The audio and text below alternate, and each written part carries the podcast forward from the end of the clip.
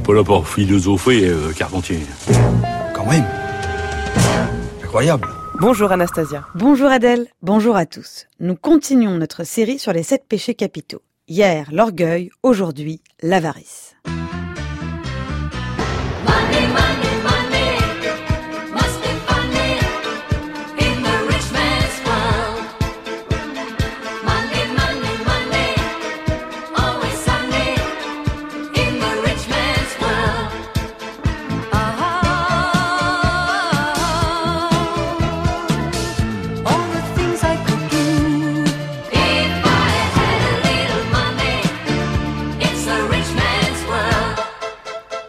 Vous avez reconnu Moni, Moni, Moni d'Abba. Pour lui, l'argent fait définitivement le bonheur. L'avare, le radin, le pingre ou encore le rapace. C'est celui dont le vice, selon le philosophe grec Théophraste, est d'oublier tout honneur et toute gloire quand il s'agit d'éviter la moindre dépense. Dans son tableau, La mort de l'avare, Jérôme Bosch montre un homme qui, à l'heure de sa mort, persiste dans son avarice. Assis dans son lit, près de rendre l'âme, l'horrible personnage semble irrémédiablement attiré par un sac d'or que lui tend un diable, malgré l'ange qui tente de le sauver et la mort qui passe la tête par la porte et pointe vers lui sa flèche. Pour les théologiens du Moyen Âge, comme le rapportent Carla Casagrande et Silvana Vecchio dans leur ouvrage Histoire des péchés capitaux au Moyen Âge, l'avarice est l'amour excessif de la possession de richesses, le plaisir particulier de l'âme, la possession, et de l'esprit, la jouissance de la possession. C'est à la fois amasser et ne pas faire circuler, ne pas transformer, ne pas partager. C'est tout le sens d'ailleurs de la parabole des talents.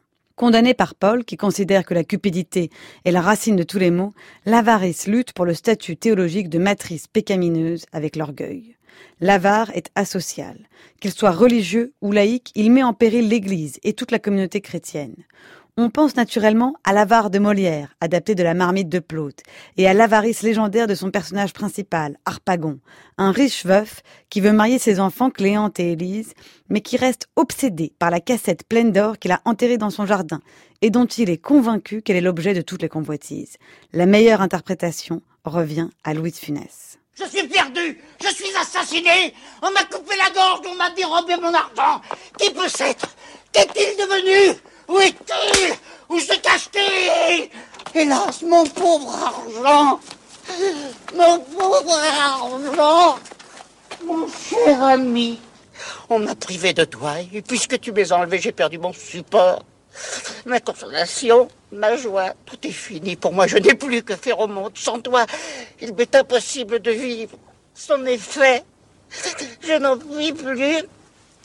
Si au théâtre, c'est Harpagon qui remporte la palme de l'avarice, dans le roman, c'est Félix Grandet, père d'Eugénie Grandet dans la comédie humaine de Balzac. Extrait.